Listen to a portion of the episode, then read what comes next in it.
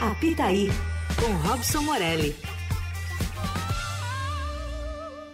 Robson Morelli, editor de esportes do Estadão, tá com a gente, e colunista aqui da Rádio Dourado, tá com a gente ao vivo aqui no fim de tarde. Olá, Morelli, tudo bem? Boa tarde, Emanuel, Leandro, boa tarde a todos. Boa tarde, tudo Morelli. bem, tudo bem.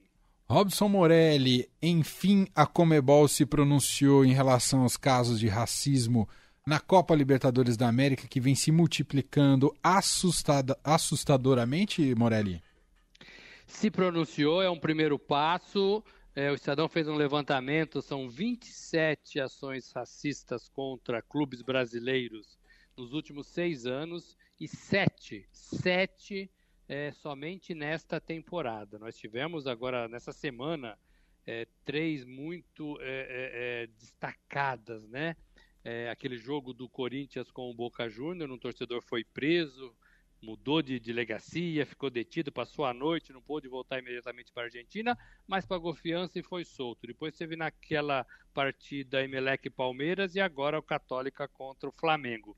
São ações que a gente é, de fato perdeu o controle, o futebol se dobra é, para esses caras que se acham de raças diferentes, né, gente?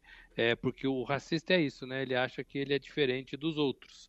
É por isso que ele critica os outros. E a Comebol parece que vai endurecer as normas é, para que isso não ocorra mais. Eu sei que o conselho na Comebol que é formado pelos presidentes das 10 associações nacionais, Brasil, Argentina, todos os países que disputam é, as eliminatórias, por exemplo, eles vão se reunir é, e vão discutir temas é, mais severos em relação a isso. Não se sabe ainda se os clubes vão ser punidos. No meu modo de ver, Manuel Leandro, pelo tanto que eu acompanho isso no futebol, eu não vejo mais saída a não ser responsabilizar os clubes envolvidos. Por exemplo, o torcedor do Boca que veio para o Brasil é, e fez esse gesto racista no campo do Corinthians, ele tem que ser preso, ele tem que pagar pelo crime, mas o Boca Júnior vai ser punido com perda de mando, com perda de pontos e até com exclusão do campeonato. Porque aí caras como esse cidadão, eles não vão ter mais para quem torcer em campeonatos importantes. Ele não vai precisar mais sair da sua casa para imitar macaco é, contra qualquer torcida que seja em qualquer lugar da América do Sul ou do mundo. Então ele vai ficar quietinho na sua casa porque o time dele não joga mais determinado campeonato, o time dele não joga mais com torcida e ele não pode mais torcer pela bandeira que ele tanto ama. Só vejo isso como saída neste momento é, para acabar com isso de uma vez por todas. É claro que sou adepto, Emanuel Leandro, da, do ensino, né, o ensino de base, o ensino na escola, mas isso vai demorar algumas gerações ainda, no meu modo de ver. Sem dúvida. Ah, e gera um, um ciclo virtuoso, não é, Morelli? Quando você. Claro que pode parecer radical punir o clube, mas você passa a ter uma vigilância da própria torcida para eh, que não, uh, enfim, esses elementos não ajam, esses racistas não ajam dessa maneira perante a todos, não é, Morelli? É isso, eu sei que não é justo com o clube, é até injusto com o clube, porque todos eles, de modo geral, se manifestam contrários a, a esses atos, a esses torcedores e até anunciam punições, banimentos de sócio-torcedor, banimentos dos seus próprios estádios. Mas não tem funcionado, Emanuel, não tem funcionado.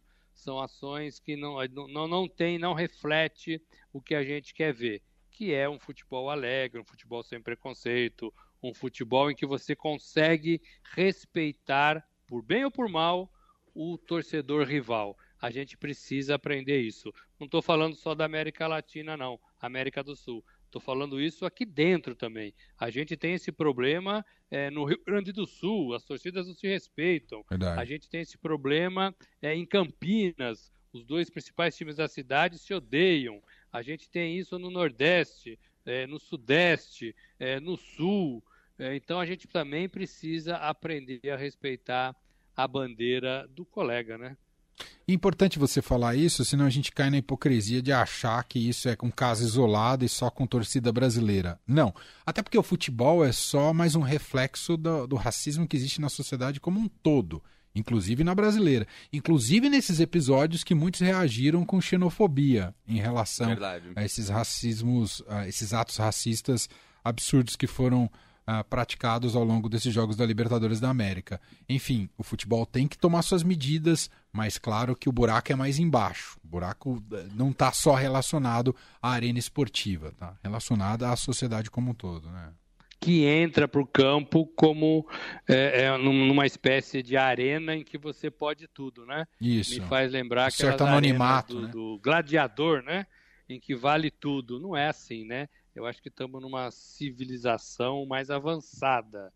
É, embora também estejamos em meio a uma guerra, né?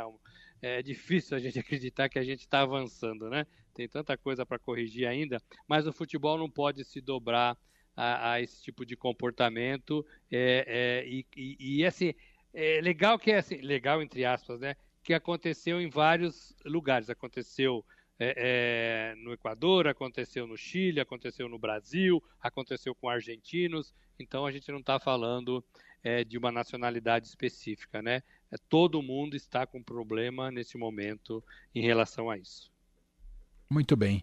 Morelli, obrigado aqui pela participação, falar desse item fundamental e dessa reação da Comebol, reação institucional da Comebol em relação a Libertadores da América.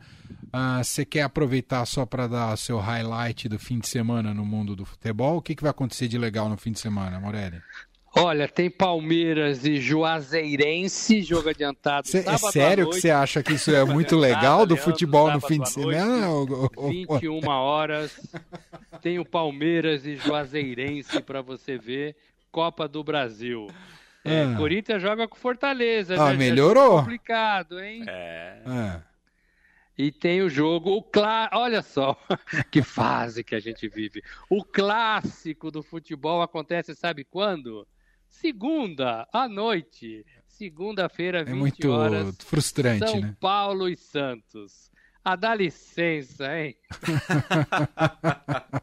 Não, colocar esse jogo do Palmeiras no fim de semana é sacanagem, né?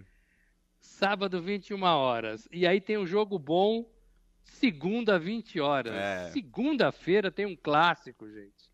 Olha, eu vou te dizer, viu? Parabéns aos envolvidos. Muito bem. Morelli, bom fim de semana para você até segunda-feira aqui no Jornal Dourado. Morelli. Bom fim de semana a todos. Um Valeu. abraço.